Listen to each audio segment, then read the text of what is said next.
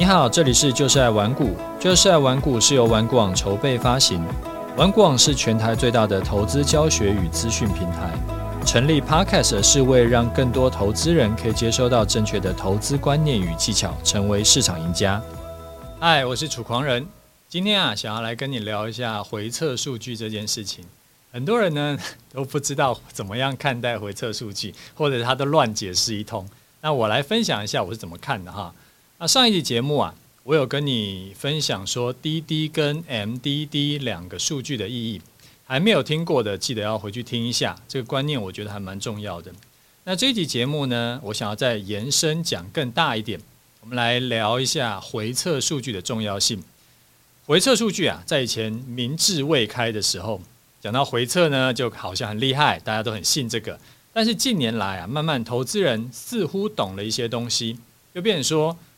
整个气氛呐、走到另一个极端去了，变成完全不信啊，就是说，呃，回测啊都是过去的事情，未来一点参考价值都没有。我今天想想要来跟你聊一下说，操盘手啊，或者说你要说是在长期市场赢家会怎么来看回测这这件事情？因为我的听众并不是全部都是市场老手，或者是都有做过城市交易嘛。所以呢，我还是先帮大家科普一下，什么叫做回测数据，它是怎么来的。回测啊，有几种来源，一种是直接跑回测城市啊，市面上的城市交易平台大多是有提供基本的回测功能，就是照着你的进出条件，然后往回头跑。例如说，过去啊一两年、三五年的 K 线拿出来看，有符合条件，我们就进场。符合出厂条件，我们就出厂，然后跑完资料库里面储存的呃一段的这个历史 K 线之后，就会告诉你这个策略的绩效是如何，总绩效如何，每次平均可以赚多少钱，每次会平均亏多少钱，啊，最大一笔赚多少，最大一笔亏多少，最大的资金回撤是多少，还有胜率是多少，等等等等的。那如果呢，你要用程式去回测的话，很快。通常是可能几分钟，呃，成果就会跑出来了。另一种呢，就是手动回测，就是你用眼睛啊，你自己亲眼的往回头去找，去看 K 棒，一样是符合进场条件进场，一样是符合出场条件出场，然后一根根 K 棒去检查。这个回测数据可能就要花好一阵子去跑了，因为你要一根根 K 棒去看，你要用肉眼去判断。然后自己要记录损益，然后自己去计算说刚刚讲的那些数据，那可能就有人会问说：是傻了吗？有程式不用，然后要用手动回测是在想什么？吃饱撑着吗？不是的，通常啊会选择手动有几种可能。第一个当然就是你根本就不会写交易程式嘛。当你没有办法把程式写成，把策略写成程式，那铁定是没有办法用程式回测的。第二个可能是你的程式啊，有一些是主观的成分，它并不是完全的机械化。什么意思？我们举个例子哈，当你的策略会用到比较多的形态来判断进出场的时候，大概率就不太可能写成程式，因为形态这种东西就比较偏向主观策略。例如说，M 头你要怎么定义？头肩顶你要怎么定义？这种就是一百个人来看，可能有一百种看法的这种判断策略，它就算是主观，你就不太可能写成程式，因为交易程式的进出条件呢、啊，就要是那种，好比说，呃，这根 K 棒只要高点有过前一根 K 棒的高点，那我们多单就进场。那这种就是一百个人来看，也只会有一种看法，那你就可以写成程式。但是这并不代表说主观就比较不好，机械化就比较好。主观的操作高手啊，通常是绩效会比机械化操作的绩效要好很多。但是他就是没有办法用程式回测。靠北，我这个前言就讲的有点久了啊，接下来我就直接跳主题讲好了，不然这一集节目就讲不完了。当你知道回测数据是什么东西以后，这个东西很重要吗？需要看吗？答案是很重要。无论是程式回测的数据，还是手动回测的数据，都很重要。而且两者是相辅相成的。为什么呢？程式回测的好处是快跟精准，但是程式并不会考虑到你的心理状态。例如说，你可能程式回测啊，你发现说这个策略过去累积下来的绩效是不错的，但是你很可能不会注意到这个策略的连续亏损次数是高达十次。然后虽然啊后来有赚回来，但是你想哦，如果你人在当下，你已经亏了六七次了，心理压力是不是就已经要爆炸了？然后你第八次，你还敢不敢？让自这个程式自己交易呢？你不会想要把这个烂东西关掉吗？然后第八次又赔，我相信百分之九十九的正常人啊都会心态炸裂，他就不敢再跟了。但是第九次刚好盘势配合，就大赚回来。好，我们再举个例子，这个城市啊可能不一定会连赔，但是可能长达一年的时间都是赔多赚少，MDD 持续创新高。那大多数人也会受不了，这个就是程式直接回测会遇到的其中一个问题。那这个问题啊，可以用手动回测来解决。你看哦，你把后面的 K 棒先遮住，一根根 K 棒往后看，想象你当时啊是真的有投钱进去操作，然后一笔一笔把你的亏损给记下来，你就会发现哦，原来连亏个四五笔你就已经受不了了。所以程式回测以后，记得你还要用手动再回测一次。手动回测啊，可以做到很多程式做不到的事情。那这样是不是听起来好像手动回测比较微？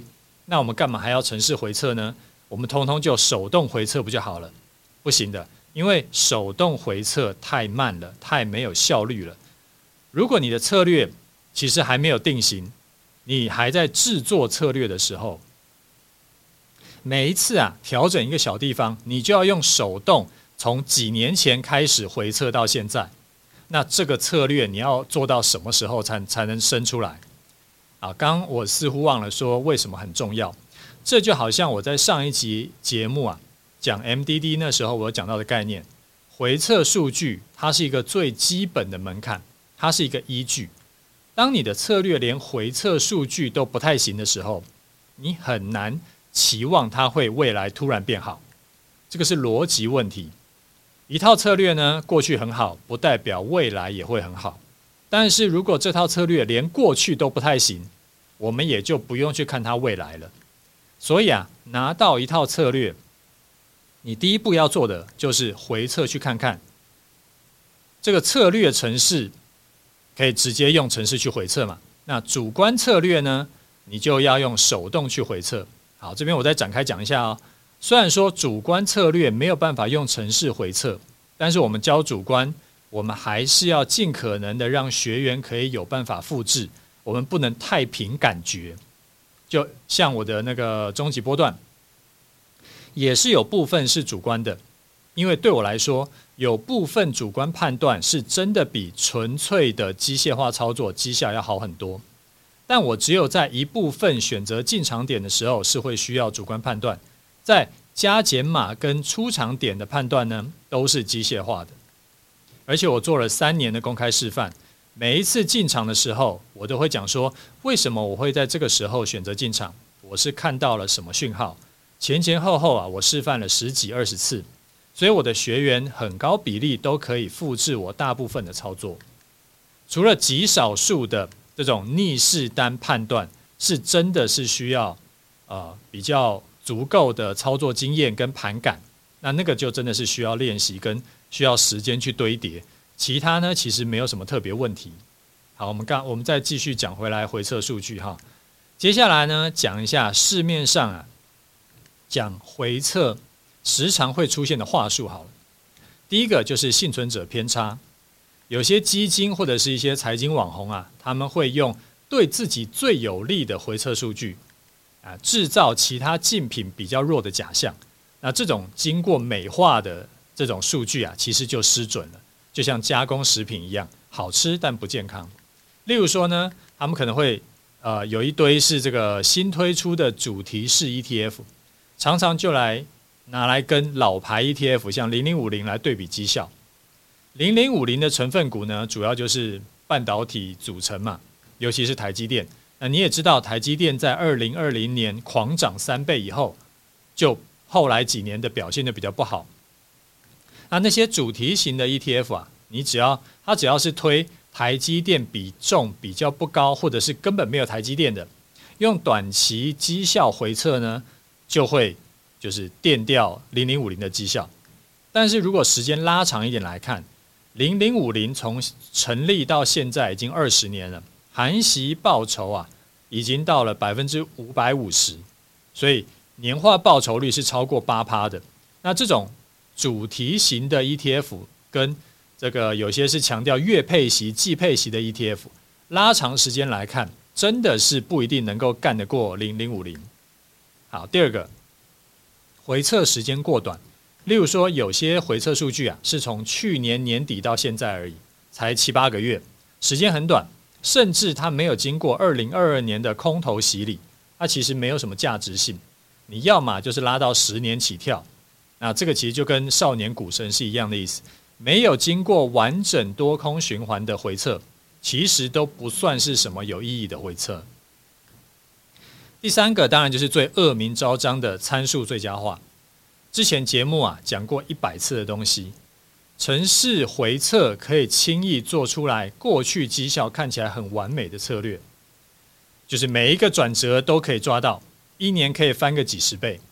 那这种东西呢，你千万不要相信，千万不能用，因为都是事后诸葛亮而已。它是先射箭再画靶。那拿到这种过去绩效太好的策略，未来呢完全没有办法用，因为未来事情根本还没发生嘛。所以他就没有办法再当诸葛亮了，而且我的经验是，这种策略啊，它会比没有最佳化的策略，在未来的绩效会更糟糕。原因是为了要达到过去的完美绩效，所以它等于是弄出来一个容错率非常低的怪东西。只要未来的盘势跟过去有一点点不同，那铁定是不同的嘛，它就会适应不良，然后就会大赔。好，既然都讲到最佳化了，我们就再提醒一下，好的策略呢，其中一个关键条件就是容错率，就是很多种不同的盘势，你都要能够赚多赔少，不一定要能够在每一个盘势都大赚，但是要是能够在大部分的盘势你都能够赚钱，或者是尽量不赔钱，然后容错率要高，就要越少参数越好，因为只要有用到参数。就会产生衍生的问题。为什么是三日不破底要买多？为什么不是五日不破底去买多？其实都是参数最佳化，然后就会回到我刚刚说的问题：未来的绩效呢就会很壮烈。好啦，今天我跟你分享的是一些回测数据的观点，其实还有很多东西还没讲啦，之后有机会再说。然后 OPMan 选择权社团呢，本周四就是。优惠的最后一天啦！这次加入的人呢，还蛮踊跃的啊。有一些呢是时常被问到的问题，我今天来讲一下，也许你也会想了解。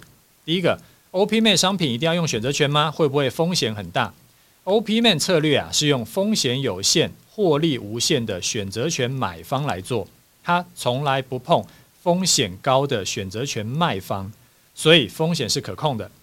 好，另外为什么一定要用选择权呢？因为选择权有一个高杠杆的特性，所以它才能够做到只投入几万块，在短时间内就可以翻到几倍甚至十几倍。你就算这一笔单停损了，也不过就是亏个一两万，可能只占你本金的一两趴而已。但是只要逮到一波，就是大赚。像团长啊，在二零二一年，他用本金十万就净赚一百二十七万。去年呢，用本金三到五万净赚九十九万，今年一到七月，团长一样用本金三到五万就赚了三十八万，这个是其他商品做不到的。好，第二个，OPMan 社团呐、啊、是三百六十天会期，那到期以后是不是还能够用里面的策略呢？OPMan 社团呢、它是包含了课程加会期，课程就是三百六十天内无限看，你不用怕看不完了。你认真一点看，就是一个月内一定可以看完的。会期是团长几乎每天都会在盘后啊，用今天大盘的行情对照课程内容帮你复习。你可以用每天最新的行情来印证学习。这个服务呢，会维持三百六十天给你。策略是教你一次，你以后就可以自己用了，不需要绑会期，也不需要绑特定的工具，你自己用免费的券商软体看就可以了。所以你加入一次就够了。好，第三个，OPMan 策略可以赚好几倍，那出手的频率多吗？有机会大赚的时候会不会错过？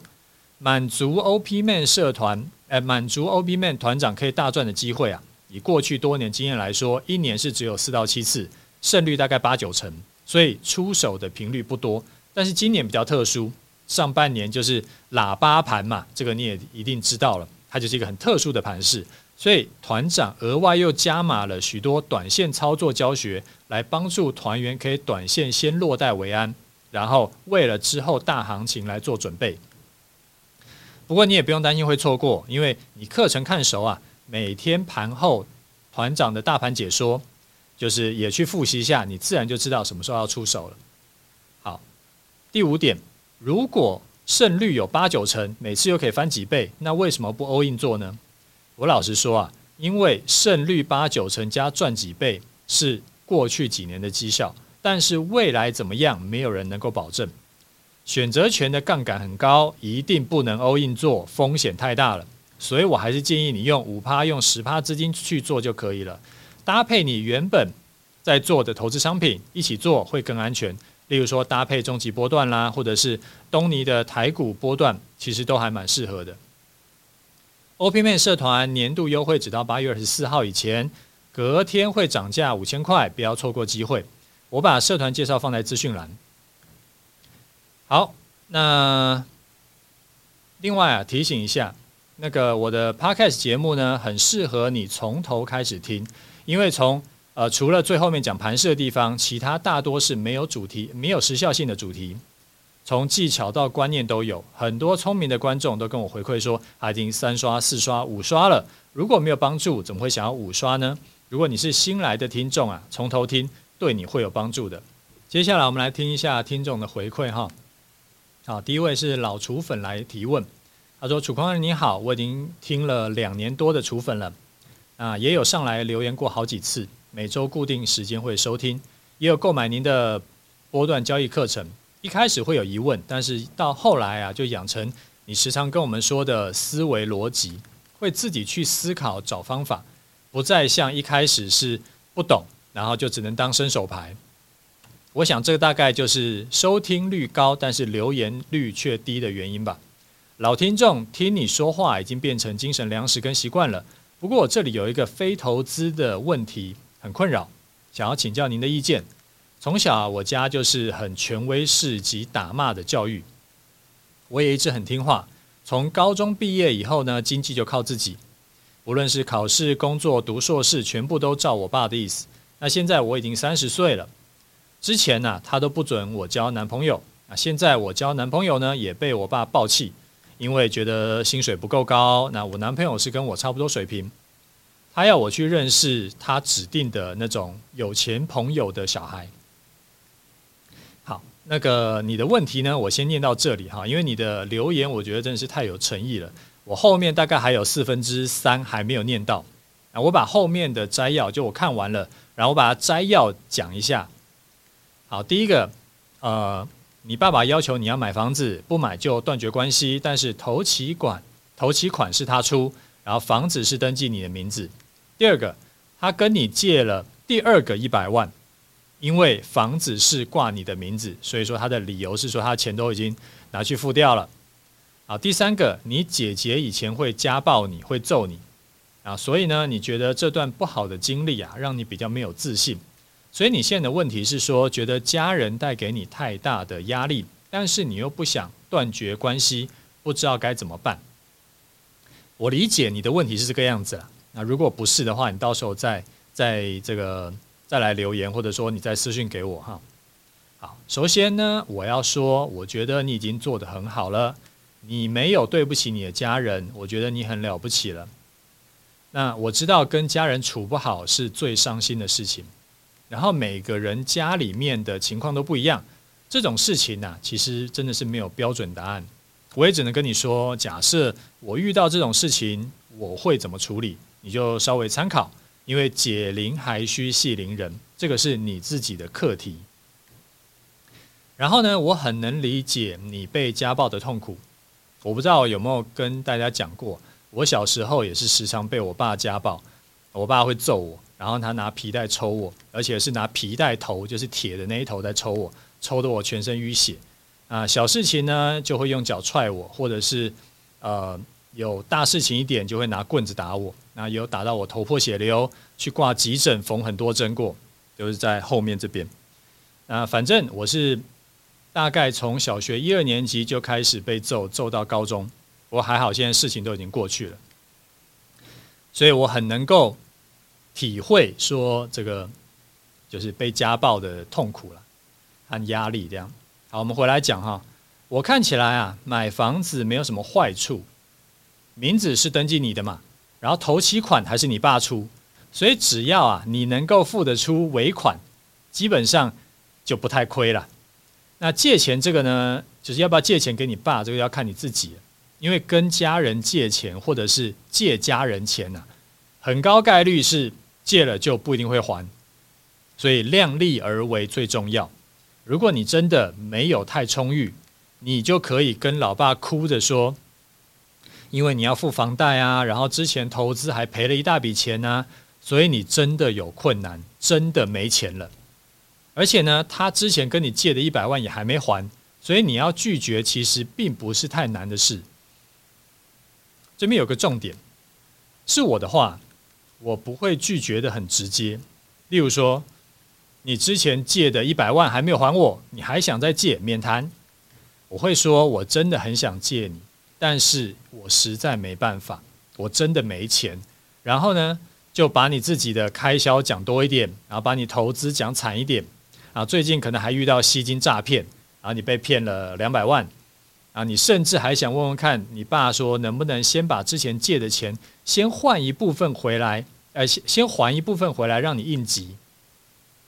那对大部分正常的爸妈要谈事情，比较好的做法都是用感性的说法，不是在那边条列是说，哎呀，这个你很有道理，所以他是错的。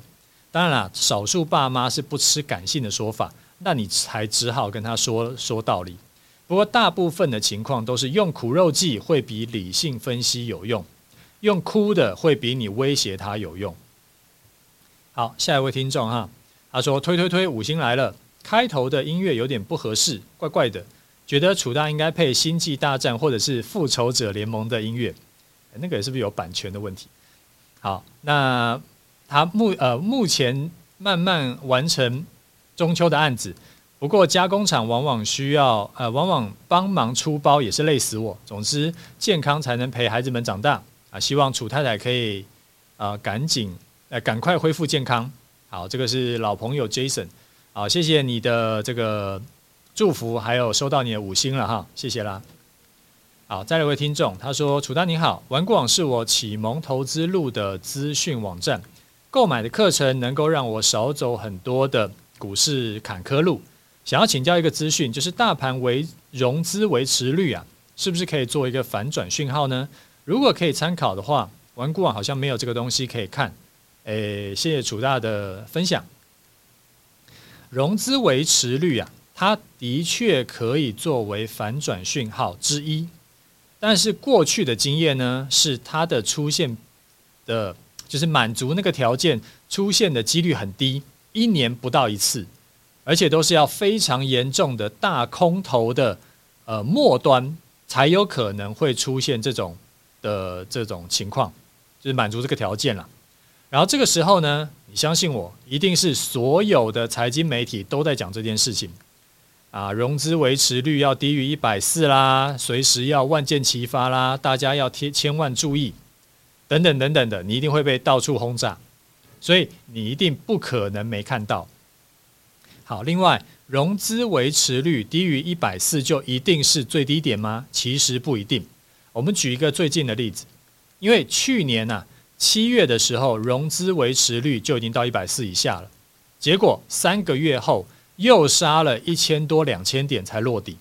你看哦，你如果是看到融资维持率低，你就 all in 冲进去的，后来你就会。会很惨，会很煎熬。所以这个东西啊，就是一个参考，也不用去神化它。它跟什么大盘月 K D 低档黄金交叉，或者是跌破十年线，都差不多意思，就是杀到很低的意思啦。不需要特别去神化它，就是其中一个参考而已。真的出现，你一定会知道的。好，再一位听众，他是他叫无名小弟，他说：“楚大您好，五星奉上，想要请教一个终极投资组合的问题。我是做全天候组合的，大约六个月，本来预期呢是每半年要调整一下配置，但是因为现在的绩效是负一趴，债券部位啊是目前呃导致目前绩效比较不好的原因，所以不知道该怎么重新调整。目前也没有多余的钱在投入了。谢谢楚大。啊，无名小弟。”你是不是没有看到我后来的课程补充？因为我除了原本的影音的正课以外，我后来都还有持续在这个更新我的看法跟部位调整。你先去把补充文章的课程全部都看完，然后你再私讯我问问题。因为我们课程的问题，我们就不要在公开的地方问，因为会影响付费学员的权益。好，再来一位听众，他叫小 A，他说十星好评。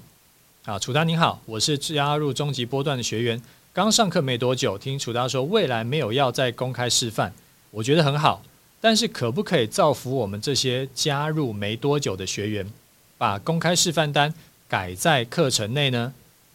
啊，就稍微提醒一下，让我们更有信心一点，谢谢。好，小 A，谢谢你的实心跟建议哈，我会想想。但是这个东西啊，其实很难拿捏，因为在付费课程里面讲到实际操作啊，这个会有违法的疑虑，所以我都尽可能会避免掉。但是我也知道，如果我可以提点学员，对信心度是很有帮助的。也许之后啊，我确定不公开示范的时候，那三不五时呢，有进场机会，我就在我的 TG 频道会讲的有点含糊。学员才看得懂的程度。不过现在因为已经有几千个人加入课程了，所以我也没有办法保证说是不是几千个人都能够懂我的暗示。我之后会再好好想想看这个要怎么做，再再再决定。我来讲一下最近对于盘市的看法哈，因为盘市啊一直都在这个一千点之间整理。那最近两集的 Podcast 节目呢，我们都在讲说这阵子的 M 头跟整理区间呐、要怎么样去判断进场点？然后一个礼拜过去了，盘势依然还卡在这里。你如果不知道我在讲什么的，你就回去听一下前两集的 Podcast，我们在讲盘势规划的部分。我自己的空单呢、并没有在积极型就跌破 M 头颈线的时候就直接进场，而是在满足保守型跌破整理区间的时候我才进场。进场点呢，大概在大盘一六四六零附近，然后进场以后，因为就一直在半年线附近整理嘛，所以我的损益就一直是小赚小赔，哦，获利拉不开。那停损点我们一样是放在一六六零零。那某一天收盘站上，隔天中午十二点没有跌回来呢，我们就把空单出掉。那前两天我有在我的 Telegram 频道有在讲说，啊，最近呢，最近的盘就是在区间整理。如果你用日线看不清楚，你可以把时间周期改回看六十分 K，其实就会比较清楚。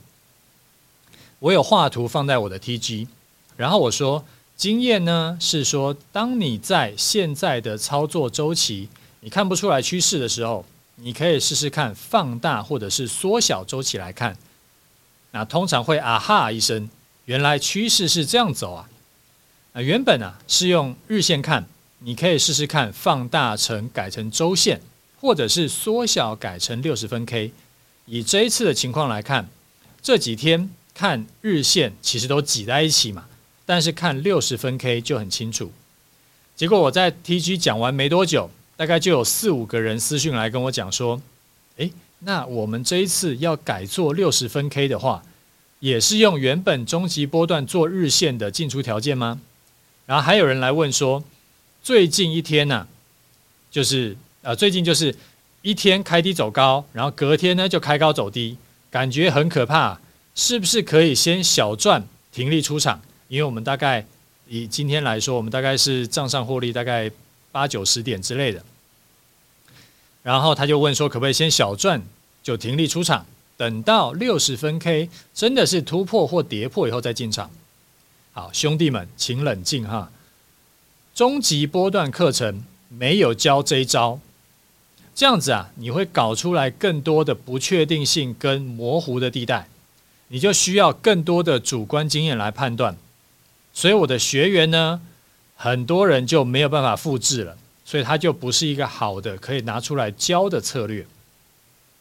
你看哦，我刚刚说的方法其实真的很模糊。我说，当你原本这个日 K 线看不清楚的时候，你可以改成周 K 或者是六十分 K。你看，光是这句话就有两三个模糊点。